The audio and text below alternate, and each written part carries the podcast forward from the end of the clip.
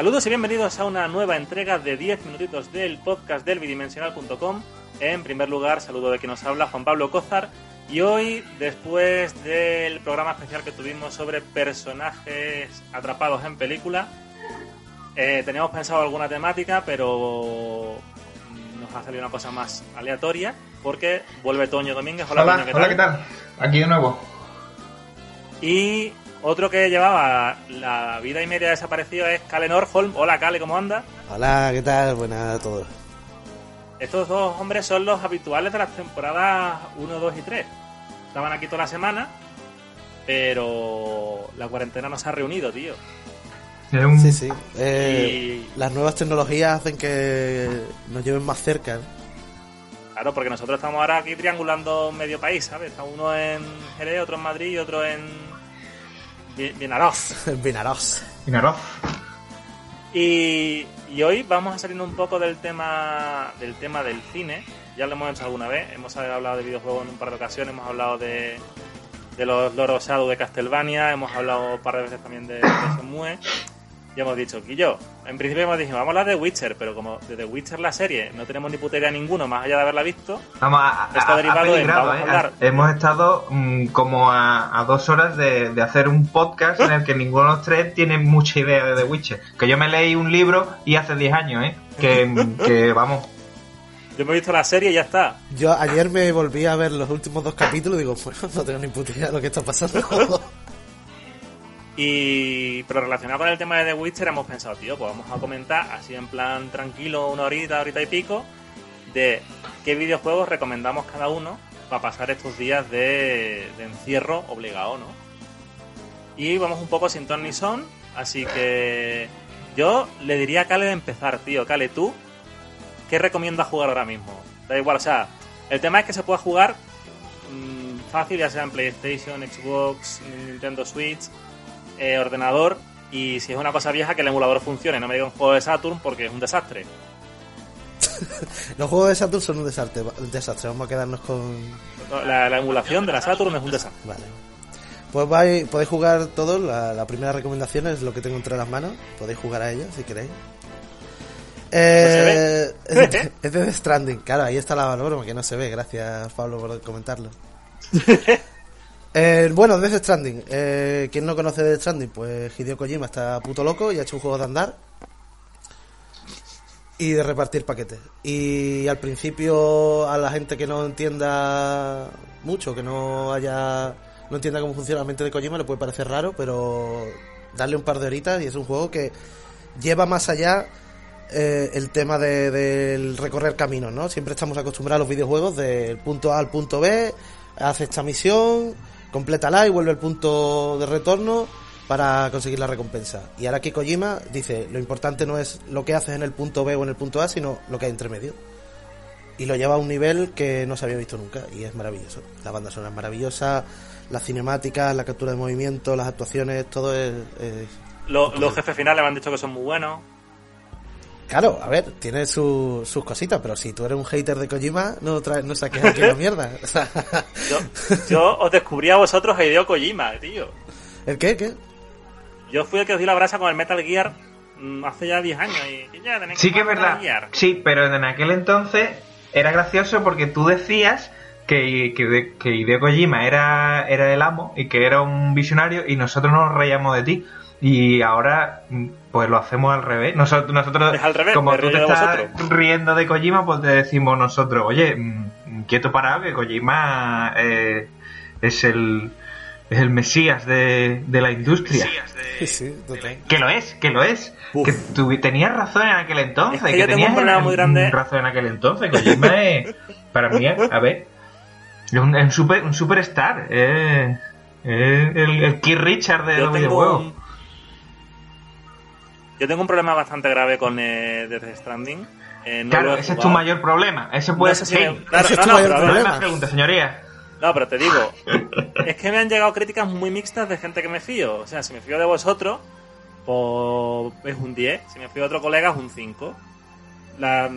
entonces me refiero, es un juego que la crítica que más me ha servido de un colega dice, tío, si te entra te va a flipar, si no, te va a parecer una puta mierda. Entonces, como me han dicho que tarda como 10 o 12 horas en arrancar la historia, en que te, el juego te haga clic. Mm, eso, Me da eso, mucha eso pereza la idea de estar en un mundo creo tan yo que es una exageración. A ver, y, y tú y, y tú No y, a ver, tú estás familiarizado con, con los juegos de, de Kojima. O sea, no sé, te has, te has pasado Metal Sí, Gear sí. 4 que es prácticamente un- un- una película interactiva. Y ahí no te has quejado, ¿no? Claro, pero el problema. El no, pero el problema no es ese de la película interactiva. El problema es que el Metal Gear Solid 5, jugablemente es maravilloso, mm, hasta que de repente te aburre. El, me- el Metal Gear, el es Metal Gear mierda. 5 tenía 45 minutos de cinemática. Es que este hombre no tiene término medio. Es que, es, es que te Claro, rompe los esquemas en cada juego. O te hace, te hace un juego que tiene 7 horas de Claro. cinemática o te hace uno que tiene 40 minutos. Claro, entonces me quedo un poco diciendo. No, o sea, es posible que en algún momento los juegos, cuando esté eso, cuando esté edición PlayStation Hits a 20 pavos, o, o lo rebajen en Amazon locamente de decir, yo, está a 20 pavos la edición Watchy Pay, pues me lo pillo. Pero en principio tengo muchísimas dudas, o sea, es que, es que me han llegado críticas mixtas, de decir, tío, te va a encantar, tío, no te va a gustar. Mm, colegas muy fan de Kojima, lo mismo de acabar hasta los huevos. También es verdad que este colega que me lo ha dicho es logro puta, ¿sabes? Entonces es de voy a sacarme el platino. Y eso es contraproducente en algunos juegos. O sea, el juego tú te lo terminas la historia normal y lo que te interesa y sales eh, aplaudiendo, luego le echas 200 horas encima de voy a recoger hierba o piedra o voy a encontrar a Conan O'Brien y, y te aburre. Así que vamos, o sea, no es que esté en contra del juego, pero sí soy bastante escéptico. Yo te puedo comparar la, la experiencia de juego de, de Kojima a un nivel muy básico al- eh, eh, respecto a lo que tú has dicho, ¿no? Que tarda 10 horas en en entrar en juego, 5 horas en, en que te haga clic. Ponle una persona que no tiene ni idea de nada de, de videojuegos, eh, Dark Souls. A la media hora mm, te lo tira a la cabeza, te tira una silla y luego te mete la cola. Como yo soy ese ejemplo, ¿eh? Yo, Dark Souls no, no, ha durado sí. más de, de, de 20 minutos. O sea, es mi, es mi experiencia clic, igual, con yo- ese tipo de juego. Y cuando A te mí Dark. Souls lo, me- lo- lo dieron gratis con la, en la Xbox 360 cuando empezaron con los Games with Gold, que fue de los primeros. No pasé del hacerme el muñeco, tío. Hay 20 horas es el muñeco, luego... exagerado. Eso ya es... mm, Porque, lo Yo tuyo- tengo problemas con hacerme el muñeco, ¿eh? porque es que si no tienes un juego de minijuego de corta leña, no mola. No, si no me corta leña, aquí no, no hay nada que rascar. Eso. Tienen, tienen dos juegos, el Animal Crossing y el mejor juego de la historia. No, pero en serio, eh, te tiene que hacer clic, mm, dale tiempo. Eh, tienes que dejarte llevar por, por Kojima. Abrir los brazos y decir, Kojima, llévame contigo, haz conmigo lo que quieras, Ya, Hazme, hazme hazme tu putita. hazme tu putita total y, y ya está. Y dejarte llevar. Yo, eh, si, si quieres una experiencia ah, que me ha durado a mí 45, 50 horas más o menos, déjate llevar, tío.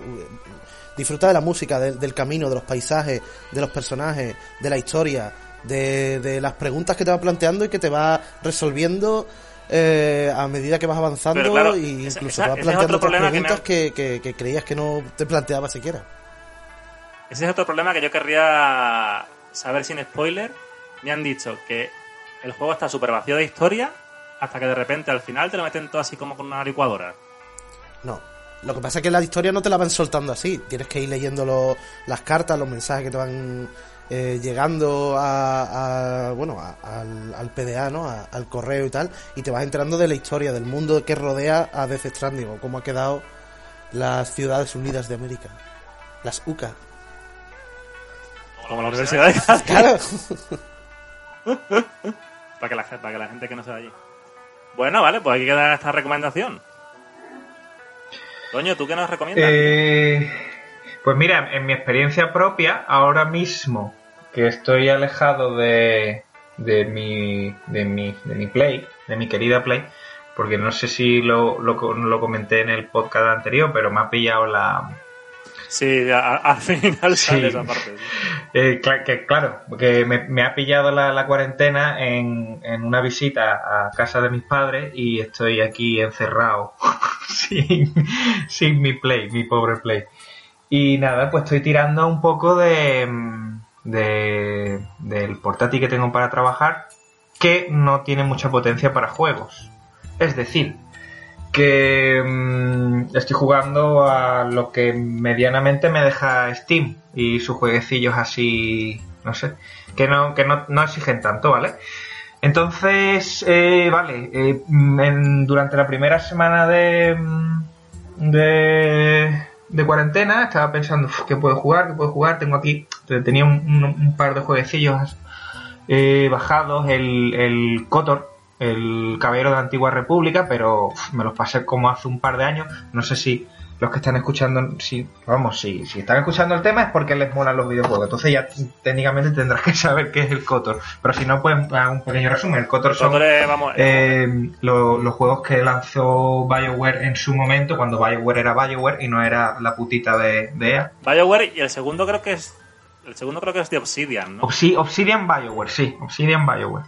O, o- o- Sí, el segundo creo que es de Obsidian. y. mm, y nada, es de Star Wars. Digamos que es un poco el, el de, la, de la antigua república y, esa historia, ¿no? Eh, vale, digo, voy a jugar ese juego. Y. Y claro, mm, como lo jugué hace un par de años, pues no, no terminó tirándome. Entonces decidí por pillarme uno que le, lo le tenía echado el ojo, pero que no bajaba de precio. Y fue el Stardew Valley. Y al final, pues digo, mira, mm, ya que estamos aquí encerrados, eh, da igual, eh, pago lo, lo que me están pidiendo y, y listo, que tampoco era mucho, pero, pero bueno. Normalmente un juego de esto, es- ¿lo llamaríais indie? Sí, no. Sí. Hombre, Puede, ser lo más indie que planeta. El Claro. Definición de indie posiblemente sea Stardew Valley. Vale, vale. Eh, claro, mm, mm, todo el mundo tiene un poco de reticencia, ¿no? A, a- a pagar así grandes sumas por, por, un, por un juego de este tipo.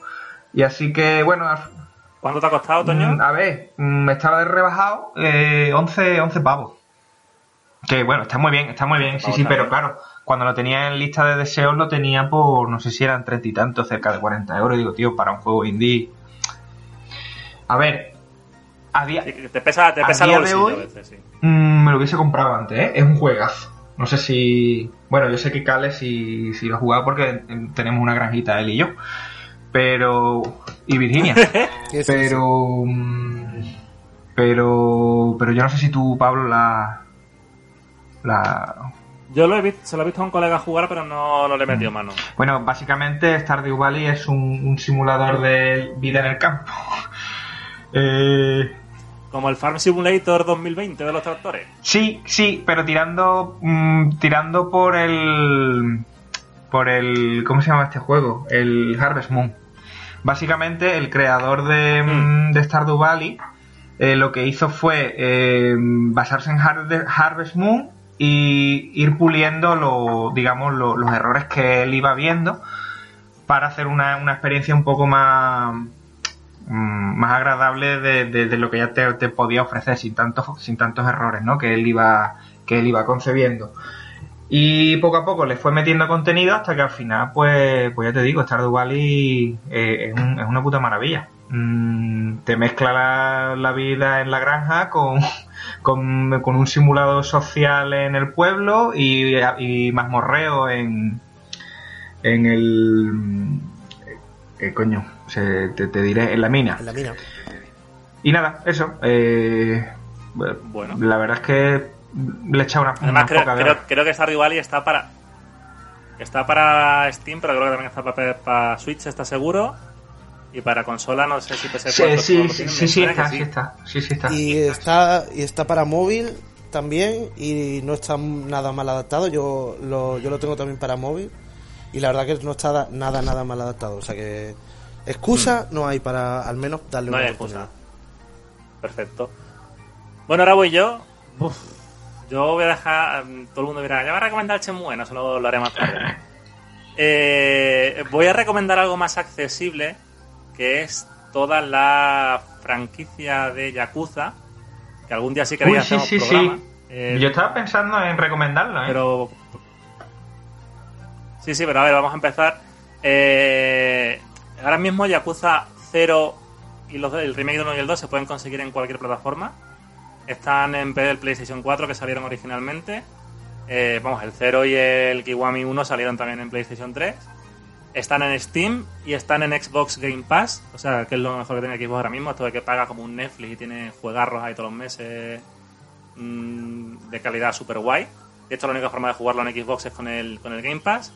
Y la saga Yakuza, conocida en Japón como Ryuga Gotaku, es un juego creado por Toshiro Nagoshi, que era el número 2 de Yu Suzuki, el creador de, mm, de Daytona USA, entre otros juegos, ¿no? Era miembro de AM2, que es el mejor estudio de la historia japonesa del videojuego, de todos los arcades pepino de la historia de Sega, ¿no? Y básicamente el primero, para poner un poco en situación, nace en un momento un poco complicado en Sega, la acaba de comprar Sami, viene de dejar el mundo de las consolas y Toshiro Nagoshi dice, eh, mira, quiero hacer un juego que va a estar orientado solo al público adulto japonés y nos suda los cojones los occidentales y los chavales. Y así hace un juego diciendo, mira, si vendo medio millón de copias está amortizado y así nace la franquicia. Se trajo a Occidente pronto, pero no funcionó muy bien en su primer acercamiento y en 2014-2015, eh, después de que Sony, cuando Sony molaba, cuando Sony tenía ahí buenas ideas de marketing, hiciese una cosa que se llama Building the List, que lo llevaba, lo llevaba la parte de third parties, hicieron unas encuestas en las que salieron que lo más solicitado para aparecer en PlayStation era primero Shenmue y luego Yakuza. Y entonces Sega dijo, oye, pues a lo mejor aquí... Es verdad, ¿eh? No, no. Y aquí dijo Sega, bueno, aquí a lo mejor hay mercado. Entonces empezó a decir, bueno, ahora que tenemos el Yakuza 0, que es una precuela, vamos a introducirlo en Occidente a ver si funciona. Lo trajeron, el boca a oreja funciona de puta madre, y ahora tenemos todos los Yakuza mm, de la línea principal disponibles en PlayStation. ¿De qué va Yakuza? Es la historia de Kazuma Kiryu, que es un antiguo Yakuza muy noble, muy como de película clásica de, de Yakuza de, de toda la vida, que se ve envuelto siempre en problemas de quiero salir de ahí y no puedo, y tengo que adoptar una niña, y es un juego mal, malamente llamado... mm, es el GTA con japoneses, mentira. Es un juego sandbox que no open world, que básicamente es una acción RPG con Sandbox jugabilidad de, lo- veterana. de locura. Es maravilloso. Sandbox de locura máxima. Yo, yo, De yo lo definiría así. Porque tiene una habilidad. A, mí, a ver, Claro, te lo o sea, digo desde, gente- desde, desde mi perspectiva de, de- de ser súper fan de la saga. Es más, me- el año pasado me volví loco con la saga. Yo no sé si te conté mi experiencia.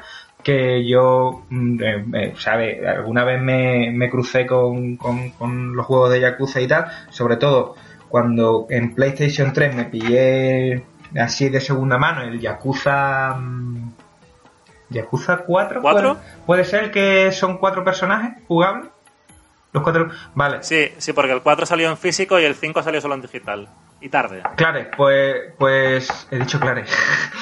Eh, claro, mm, el caso es que claro, me lo pillé, no le eché en aquel momento mucha mucha cuenta a lo que estaba jugando, pero sí que, a ver, me, me tuvo me tuvo enganchado el par de días que, lo estuve jugando. Y el año pasado, es decir, no este pasado invierno, sino el anterior, eh, coincidió que lo- el Plus regaló, bueno, entre comillas regaló, el Plus dio eh, Yakuza 1, el, el Kiwami, y flipé.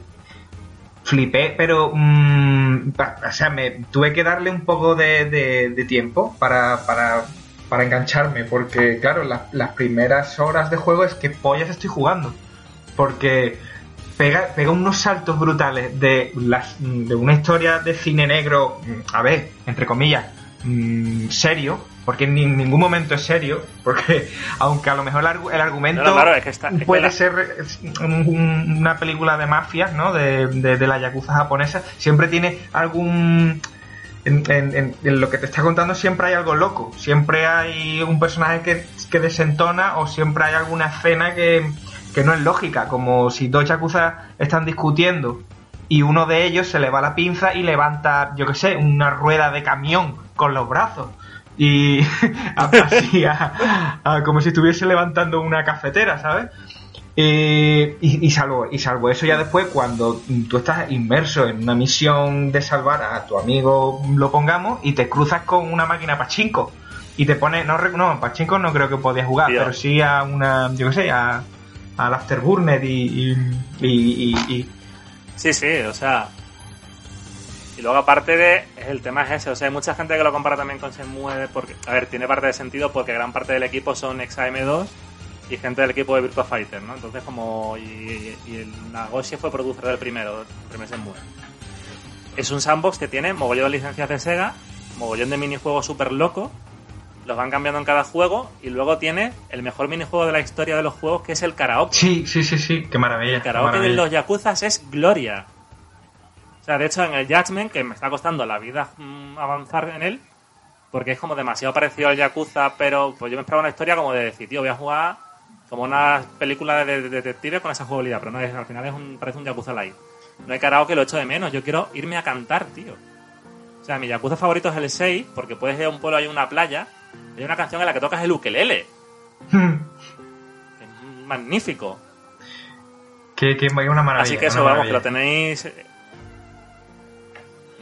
El 0, 1 y 2 lo tenéis en todas las plataformas. El 3, 4 y 5 están en PlayStation 4 ahora mismo reeditados. El 6 está solo en la 4 por ahora. Pero darle una oportunidad porque empezad por el 0 si queréis. Bueno, el Kiwami 1 es más accesible que el 0.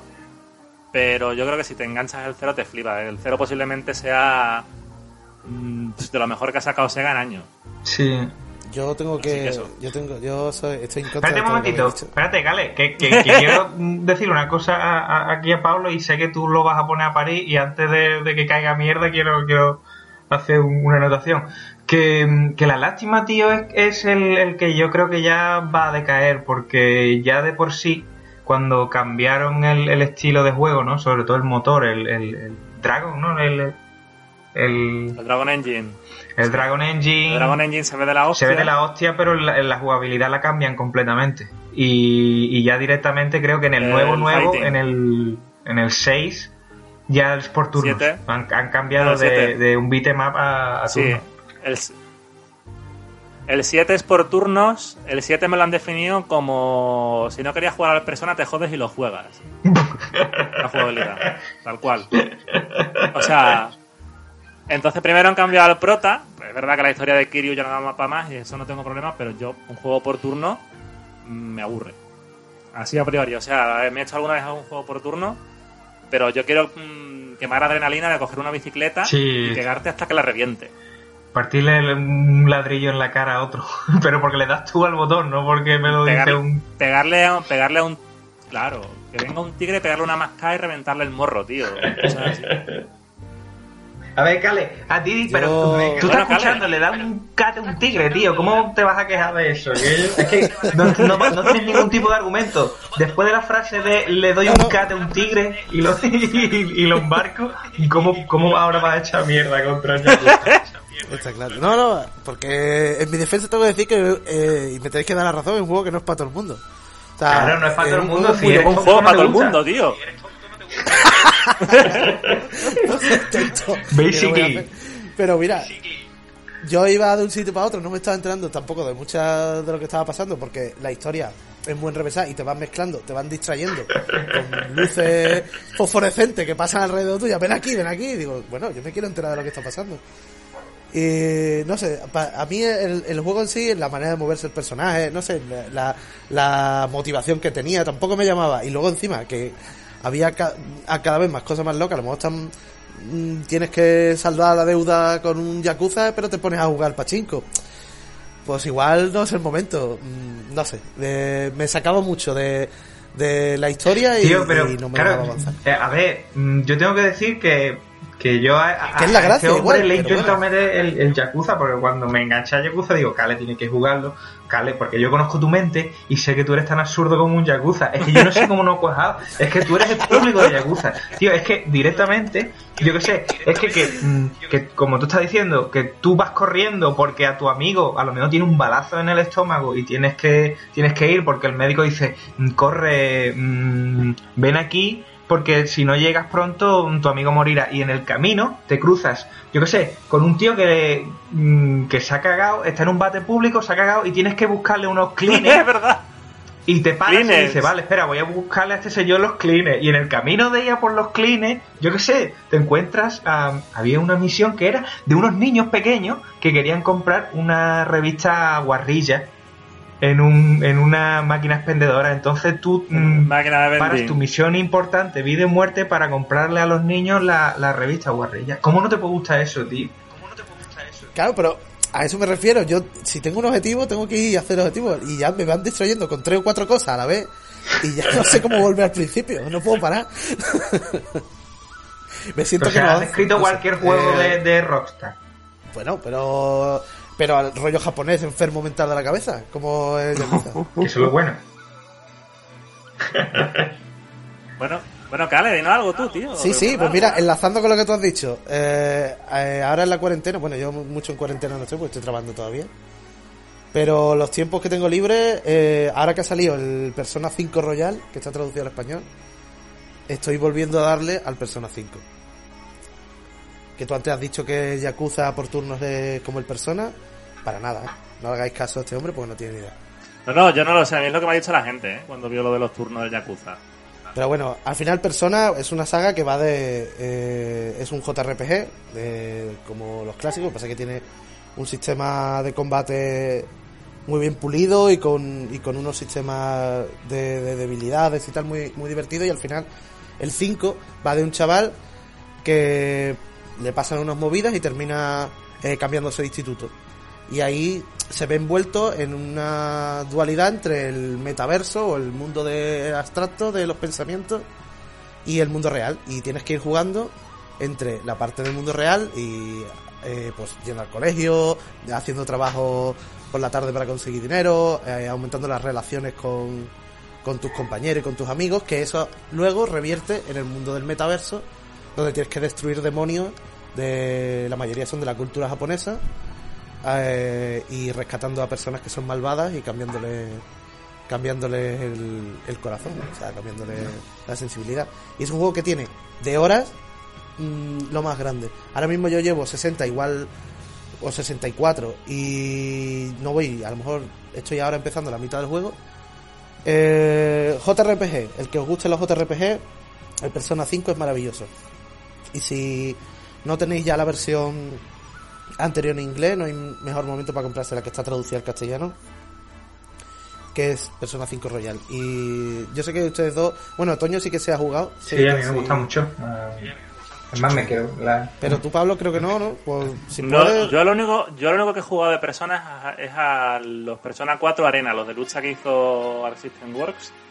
Y el universo me llama mucho, pero no sé si yo voy a tener la paciencia de meterme en un JRPG.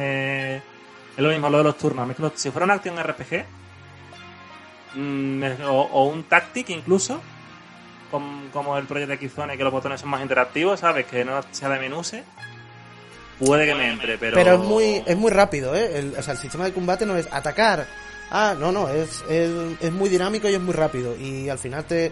eh, no, apenas estás farmeando porque es todo muy rápido, es muy, es muy fluido. El sistema de combate es muy fluido y no es ataque, no es un Final Fantasy, vamos a, a, a, Ya, ya. a- ponerlo básico, ¿no? No es un Final Fantasy antiguo o clásico. A ver, a mí me llama, eh, a mí todo el universo, la estética, el diseño de personajes y todo el rollo me, me- me llama mucho la atención. Pero yo para meterme en un JRPG, mm, uff, me cuesta, ¿eh? O sea, yo sé que es problema mío. Sí, sí, bueno, cada uno tiene su tarita, ya lo hemos comentado. No te gusta Kojima, no te gustan los RPG, no, pero en serio, eh, es una maravilla. Y además que has hablado de la estética de la banda sonora, también es espectacular. Es como estar viendo, es como una serie o una película de anime, mm, tal cual. Y mira que yo no soy muy fan, pero bueno. Eh, al que le guste ese tema, que, que lo pruebe porque yo creo que le va a encantar. Toño, Eh, eh, nada, eh, yo siguiendo con, con la estela de lo- los juegos que, mm, que, no, que no te piden mucho, ¿vale? Para la gente que no tenga un equipo que, que pueda tirar, como el mío que es mierdoso, eh, recomiendo This War of Mine, que es un gestor de recursos en, en tiempos de guerra, ¿vale? Eh, es un juego en scroll lateral en el que nos dan el control de, de un- una familia o un- unos amigos. Normalmente te- eh, cuando empiezas la partida te suelen dar los personajes aleatoriamente. Puede ser a lo mejor el, el padre con una hija o tres amigos que se han conocido durante la guerra. Es, un, es una guerra ficticia en un país eh, ficticio, pero está basado en, en- en- creo que es en la guerra de, de Bosnia. Entonces, pues, eh, digamos que consta de dos fases el juego, es muy sencillo. Durante eh, la primera parte, digamos que tú estás en un, en un edificio eh, en el que ves de- desde scroll lateral las plantas de ese edificio y te vas construyendo, digamos, tu, tu refugio en tiempos de guerra. Y por la noche que digamos el segundo turno del juego, mm, vas buscando recursos por allí, ¿vale? Te vas internando a lo mejor en, casas de, de otros ciudadanos o, o en, en- otros refugios de otros bandidos. Y, consiste un poco en, sobrevivir. Eh, la verdad es que es un, juegazo. A mí me gustó mucho y es, muy intenso. Es de estos que te corta un poco el cuerpo porque entre los propios personajes que vas creando tiene un eh, pillan una dinámica de en que ellos mismos van, van soltando diálogos poco a poco y también te van te van diciendo a medida que vas avanzando en el juego y van avanzando los días te van diciendo eh, tiene como una especie de diario y te van contando pues las la- los pensamientos que van teniendo y, y pensamientos entre ellos. Si a lo mejor tú con un personaje eh, vas a casa de una, de una vieja y le robas la comida, pues eh, los otros personajes mm, empiezan a, en sus diarios y a lo mejor en bocadillos que salen cuando los personajes se encuentran en la propia casa, se van diciendo, joder, pues, pues Pable mm, se, pasó el otro día con, con esa señora, ¿eh? Mm, si, si nosotros vamos a sobrevivir a la guerra mediante estos medios, pues a lo mejor yo no quiero sobrevivir. Y está guay. Y te encuentras con situaciones, a ver, te encuentras con situaciones chungas en las que yo qué sé, en una partida se me murió el padre de una niña y la niña pues se tenía que quedar viviendo con una persona que había entrado en el refugio en plan acogida. Y era un dramón, vamos, era, era, era la puta lista de Schiller en, en mi pantalla. Por, No, la lista de Schiller del el, el- el videojuego.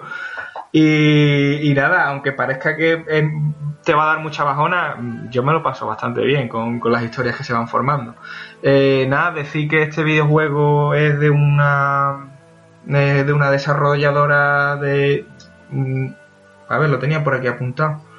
Se llama Eleven Bit Studios y eh, es, es de pero no se puede ser polaca o no, no quiero meter mucho la gamba tirándome a la piscina, pero tiene pinta de ser de de, de no sé, de- de- del mercado que están por allí, ¿no? Como, como lo de CD Projekt y tal, ¿no? Que hacen muchos muy, muy buenos videojuegos. Sí, sí, sí, CD Projekt de Polonia, en esa parte de Europa hay mogollón de, de estudios. Mm.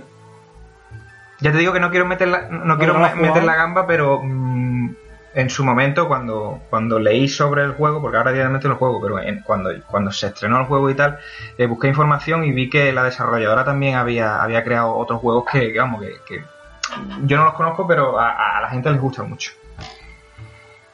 Mm. Yo lo, yo lo- a lo que ha dicho Bueno, pues- yo también hace también ahora cuando empezó la cuarentena estaba muy barato, no sé si sigue ahora muy barato también en PlayStation Cinco 4 pavos. porque además de estar en PC, está también en Play 4 y no sé si en alguna otra plataforma estará, pero bueno. Yo lo jugué en Play 4 y está muy baratito, o cuando yo me lo compré estaba muy baratito. Y la verdad que es que es lo que dice Toño, la- las historias que te montas, si tú te, te- te pones a, a- a meterte en la historia, ¿no? Y en Claro, los si inviertes, personajes, si, invier- si inviertes en los personajes, Exacto. te lleva una, una experiencia una experiencia rica. ¿eh? Bueno, pues yo ahora a cambiar el tono. Algo porque- Mario, ¿no? No, casi. Oye, pues mira. Casi, porque me voy a Sonic. Uf, no, en serio, vas a. uf. A ver qué recomienda de Sonic. La película. No, no. Uy, la, la tengo mucha ganas de verla, ¿eh? Estoy esperando a ver si la ponen para alquilar porque la quería haber visto en el cine y con lo de la cuarentena no he podido. Pues a mí me gustaría, para mí me gustaría ver la, recomendar la, la otra versión, la de antes de La de- la de, la del muñeco raro. La, de- la del muñeco de los seguros, ¿no? Perdón, perdón. como el CGI de, de Pulera. Eh, no, yo vengo a recomendar Sonic Mania, que es un juego de 2017 desarrollado por Christian Whitehead y un juego básicamente indie con el apoyo de Sega. Y este señor es un tipo que a mediados de los 2000 empezó a trabajar en una cosa que se llama el Retro Engine, que fue eh, básicamente consiguió replicar las físicas del Sonic de Mega Drive en, en MS2, digamos, ¿no? Y a partir de ahí lo contrató Sega para hacer el port del, son- del Sonic CD, del Sonic 1 y 2 para móvil. Y sacaron este proyecto que básicamente es una es lo que debería haber sido un Sonic en Sega Saturn. Es una plataforma bidimensional con niveles antiguos, niveles nuevos, remasterizaciones de música. Se ve como en Mega Drive, pero un poquito mejor, que sería la mejora de color y de panorámico lógico que tendría un salto a 32 bits. Y sinceramente es el juego que más he disfrutado en Switch. Me lo pillé. Me pillé, yo me pillé la Switch cuando salió el Mario Odyssey. Y me pillé ese mismo día el Sonic Mania porque lo estaba aguantando en las ganas de decir, quiero jugarlo en la Switch. Y me salvó el verano. O sea, bueno, el verano me lo. Me lo. Verano me salvó la Semana Santa del año siguiente porque la Switch jugaba poco, pero fue como decir, tío.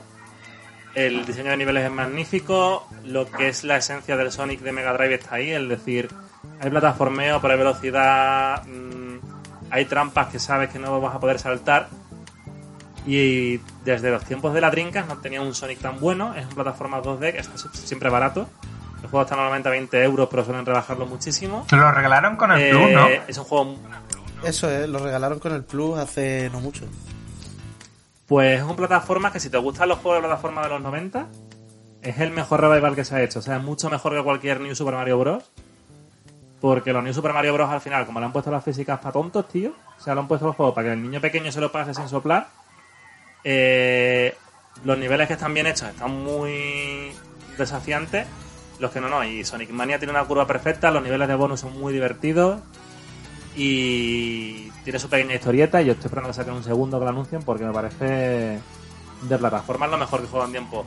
Sí he probado el Donkey Kong Country Freeze Country este, pero bueno, ninguno, tío, ninguna plataforma que he pillado para Switch, que lo he pillado todo para ir, me ha dejado ese enganche loco. Y eso que he probado el, el tío de la pala. El tío de la el pala. Shovel Knight. Mm, o sea, pero da igual, o sea, este es el que me tiene súper enganchadísimo la vida. Y nada, esa es mi recomendación ligera. A mí me, a mí me gustó el Sonic Manía. Yo no soy muy fan de los juegos de Sony, de los que han ido sacando. Eh, Es que lo que han sacado después de, desde la Adventure 2 es todo mierda. Pero es que yo creo que Sonic tiene que quedarse donde estaba, porque revivir una cosa que ya lleva años muerta. No tiene sentido tampoco. Pero ven- vendían, ¿eh? O sea, es absurdo, pero Sonic vendía mogollón, tío. O sea, los Generation y tal son juegos que luego la gente tiene críticas mixtas, pero los fans de Sonic son muy pejiqueras. Te recuerda a otra saga de, de videojuegos. Bueno, bueno, pejiqueras de todos lados. ¿eh? Sí, sí, sí, sí. Desde luego, desde luego. Bueno, ¿qué más tenemos por ahí? Yo, mira, voy a recomendar un juego que igual no se conoce mucho o no sé, sí.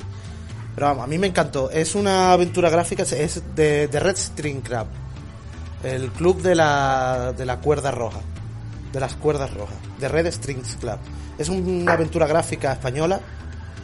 Eh, está desarrollada por Destructor, Destruct Team y publicada por Devolver Digital. Y es una aventura cyberpunk en un, en un futuro distópico y tal. Y tú eres. eh, hay como dos partes. Un. Un, investigador privado.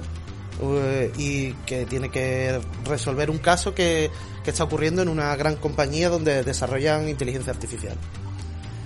Y a mí me recuerda mucho al, al tipo de juegos eh, como Paper Please y este tipo de juegos con una estética así muy pues, tre- 16 bits, 32 bits, es un el, el arte está, está muy divertido y la verdad que es una historia que, te, que la vas construyendo tú a medida que avanzas, ¿no? Y con tus acciones vas decidiendo el, el futuro de la historia al final, una aventura gráfica eh, de las que están saliendo ahora. Y mm, igual, déjate llevar por la historia, in- inmértete, eh, in- ¿cómo es? In- inmérsete, in- sumérgete en el mundo Sumérgete. que te propone Red String Club.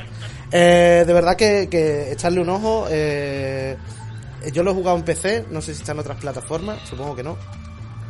Pero mira, ya que ya que estamos y de Borrell Digital, que hace unas cosas maravillosas, eh, Destruct Team eh, de Red String Club, la verdad que, que a mí me ha parecido un juego, hace una experiencia muy, muy, muy, muy disfrutable, de una... no son muchas horas, igual son 10 horas, 15 horas, pero muy, Hostia, muy, muy satisfactoria, te queda muy Una aventura gráfica de 15 horas es una pedazo de aventura gráfica, ¿eh? Son muchas horas. También es según lo inútil que sea. Si eres tan inútil como yo, son 10 horas. Igual alguien habilidoso se lo pasa en 6 o 7, ¿sabes? Pero. Pero no es tanto de puzzles, sino como de, no sé, de, jugar a, a hablar con los personajes, eh, interesarte por según qué personajes, si te interesas por uno, otros los dejas al lado, eh, dejas partes de la historia, puede ser rejugable porque tiene muchos hilos um, de la historia y todos llevan al final al mismo punto, que es la, la línea roja, ¿no? Pero puedes ir desviándote y ir sumando a esa historia final que concluye en una apoteosis de Cyberpunk maravilloso. Cyberpunk con todo. Cyberpunk con todo. Que bueno, me toca a mí, ¿no? Claro. A ver, eh, Beca, voy a seguir el hilo de Kale y os voy a decir que mm, os juguéis en esta pandemia a eh, cualquier aventura de Telltale ya mm, mm, en plan desaparecida Telltale. Eh, no sé si estáis familiarizados con este tipo de, mm, de aventura gráfica, que en su momento fueron como un plan os- explosión de originalidad y al final fueron decayendo y, Y yo, y ¿sabes lo que te... Antes de que sigas con lo de eh, Telltales, el problema es que Telltale se acabó siendo el resacón en Las Vegas 2 de los sí sí sí videojuegos. sí sí tío. co- co- completamente de acuerdo completamente de acuerdo y O sea, cogieron la tabla de, ex- de Excel, Sí. tenían el juego hecho y lo Claro, cambiaban. claro, sí, sí, sí. eh, vamos, a eso iba. eh, de cómo empezó, que fue una maravilla, porque claro, eh, te ofrecía un. Te ofrecía la sensación de libertad, que al final no era ninguna sensación de libertad, que, te- que, que todos sabemos la trampa que tienen los juegos Telltale, en la que te dicen que eh, todas las opciones tienen su repercusión, pero eso es, es, es una mentira como un castillo, vamos. Pero aún, a- No lo desveles pero, pero- no, no, no, bueno, ya, ya ¿no? te explicaré por qué, porque me- ad- además yo cuando, cuando a la gente le hablo de Telltale le hablo de eso que, que- que la verdad es que me parece muy tramposo y no hay nada más tramposo como, como lo que hacen esta gente.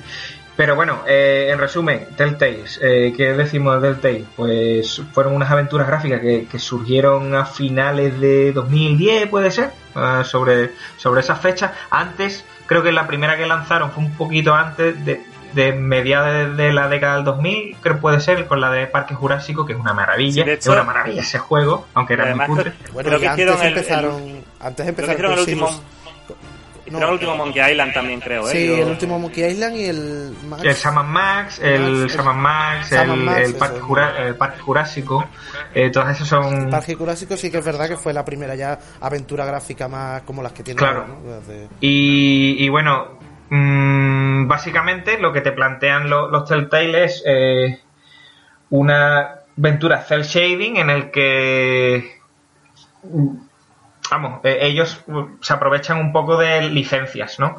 Normalmente eh, las más conocidas fueron las licencias de, de Walking Dead, la licencia de Juego de Tronos, la licencia de Fables, que el- ellos lo llamaron Fables el cómic, que ellos lo llamaron Wolf Among Us, y, The Wolf Among Us. y eh, la licencia de eh, Borderlands.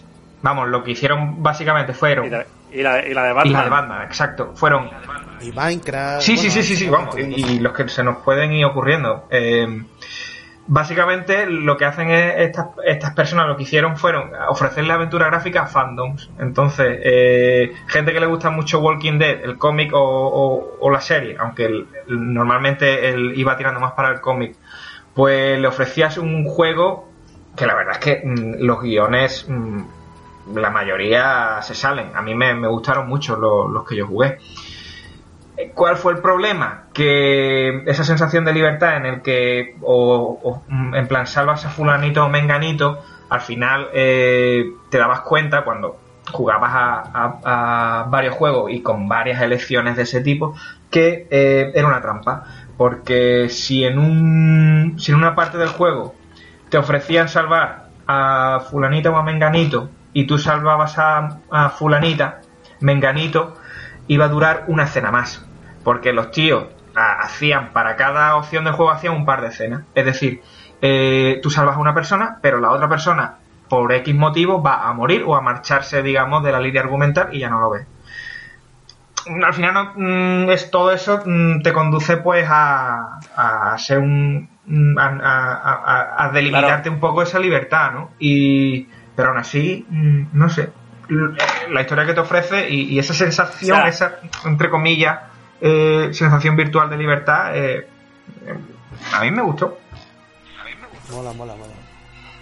O sea que es un poco parecido a lo que sería, y con trampas incluidas, Until Dawn. Sí, yo el Until Dawn no lo jugué mucho porque detestaba a todos los personajes, pero básicamente sí. O los juegos de David Sí, Cage. sí, sí, no. Eh, a mí Until Dawn me empezó gustando muchísimo. De hecho, la estábamos jugando con Cristina en plan en Halloween y uh, uh, uh, guay, guay. De repente llega un momento en plan, hostia, qué guay. Luego la segunda mitad del juego es basura. Tal cual. Pero de repente es como que yo tenías que haber dejado el juego ahí en vez de hacer un juego con el doble de horas para mierda. Pero también tiene esa trampa de, oh, vaya, salva a este personaje, uy, a la siguiente escena va a morir. O, ¿sabes? claro, O- claro. po- mm, Te da una sensación de libertad muy falsa. Es un elige tu propia. Es un elige tu propia aventura muy guiado. Sí, sí, sí. eh, básicamente eso, sí. el, mm, es, es elige tu propia aventura.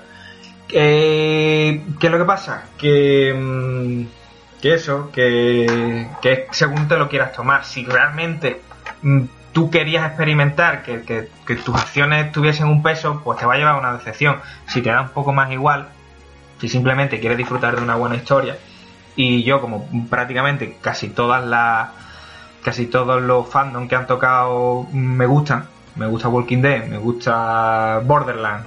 Juego, de- eh, Juego de Tronos no me gusta mucho, pero, pero bueno. Es más, por eso, por eso mismo no lo terminé. Eh, me gusta Parque Jurásico, me gusta... mm, ¿Cuál dijimos que hizo también? Fable. Fable. Me gusta Fable. Eh, pues ya está, pues yo lo he disfrutado. Así que, no sé, si... eh, Y de eso va esto, ¿no? Que si tenemos muchas horas y normalmente cada, cada juego de estos son seis episodios, que cada una te puede durar un par de horas, pues ahí tienes. Ahí tienes gran parte de, de tu cuarentena. Y ya está. Bueno, yo, ten- yo tengo alguno por ahí en. En la Play, creo. En la Play dieron el Batman, que estaba bastante chulo. Estaba Mm. divertido. Sí. Eh, En algún momento me, lo, me pondré con ellos. con. Bueno, y, y- curiosidad. en modo friki, el Batman, quiero decir que me gustó mucho porque es un. Es un, vamos, es una línea diferente. El Batman que te cuentan los juegos Telltale no existe. O sea, no hay, no hay ningún guionista que haya, haya guionizado esa versión de Batman. O sea, no hay ninguna línea de publicada por DC que te cuente la historia que te está contando que te está contando Telltale. Eh, Ahí arriesgan mucho. Me gustó bastante. Tiene dos juegos, creo pero no sé. Incluso eh, la historia de origen de Batman es diferente. Bruce, eh, o sea, la familia de Bruce Wayne no tiene nada que ver los Wayne de- del juego con los Wayne de los cómics. Yo, eh, mira, si, ten- si tengo que recomendar uno ahora, diría que la gente que jugase a, a los Batman, que, hay, que tiene dos. Bueno, pues voy a aprovechar yo, hilando que hemos sacado superhéroes, para recomendar el Arkham... No, el Arkham Knight no lo pienso recomendar en la puta Oye, vida. Voy a ah, recomendar ¿qué dice, tío? el- Está chulo. A me le gusta el Arkham tío. Tío, yo pillé el Arkham Knight con unas ganas locas diciendo, uh, va a ser más nítido. Y lo es. Y acabé de la mecánica del Batmóvil hasta El los Batmóvil es la hostia. Yo yo creo que soy la única persona que le Es la flipa. polla, eh. Bueno, a ti también, es lo mejor ¿No, del juego, eh. A mí me No, es que encantó, tío. te- El Batmóvil parece lo mejor también terminó hasta las pelotas de- del Batmóvil. Uh, ¿No te horrible. Y luego, eh, el caballero de Arkham no es Jason Todd.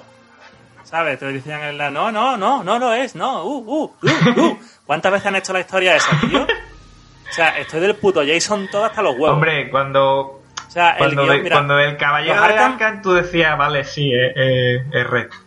Ya, ya se sabe, pero pero bueno, Claro. no te llevas ninguna sorpresa. Que- Pero que no me lo vendan.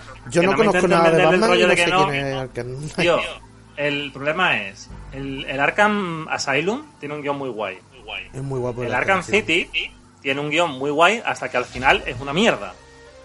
O sea, hasta Sí, Ra's al Ghul, sí. Ahí toma. claro. Te tiro el dinero a la cara. Pero pero después, claro. Y luego la última escena es Paul Dini que dice, tío, Paul Dini eres guay, pero no es un episodio de la serie de animación, ¿sabes?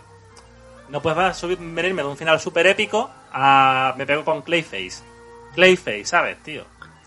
Y el A ver, City- el- el- lo, el- del giro, lo del giro de, de Clayface, a ver, era, el- era lo único que podía salvar que, que estuviera lo de lo del ese Ya, Joker, ya. ¿sabes? Que Sí, pero fue un poco como decir que yo, ah, ¿sabes? Me chirrió un poco. Pero bueno, yo venía a recomendar el mejor Arkham de esta generación, que es el Spider-Man de PlayStation 4 de Insomnia. es verdad, es verdad. Es el Batman que todos merecemos. Sí, sí, sí, sí. Me parece, me parece un juego magnífico, tío. O sea, eh, me he sacado el platino. Yo no soy nada de platino, solo tengo lo de los emues, el Yakuza 6 y el de otro Me- juego me- que luego menos mal que no eres de platino. Menos mal. Eh, mira, el Telltale, si te lo pasas... te Sí, sí, sí, ya eso te iba a decir. de- Yo, de yo farmear los únicos platino. platinos que tengo son de los Telltale, porque si te lo, cuando te lo pasas te lo dan. Toma gratis. Que el tema es el Spider-Man de PlayStation 4, juego de Insomniac, eh, coproducido entre Sony y Marvel.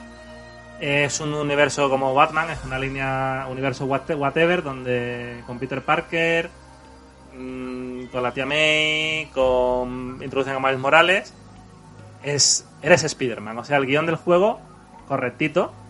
De hecho, empieza bien y se va desinflando, pero una vez lo terminas, toda la sensación de libertad de voy a ir por la ciudad, pegándole a random peña, rescatando gente en apuros, eh, balanceándome. Tío, es- eres Spider-Man. Las mecánicas están fusiladas del Arkham, pero a saco, pero vamos. Ah. mm, Como si fuera el plano de Mallrats de Jay, ¿sabes? Así con muñequitos pintados encima. De, "Ah, vamos a copiar esto, tío. Pero jugablemente es maravilloso, las cinemáticas están bien.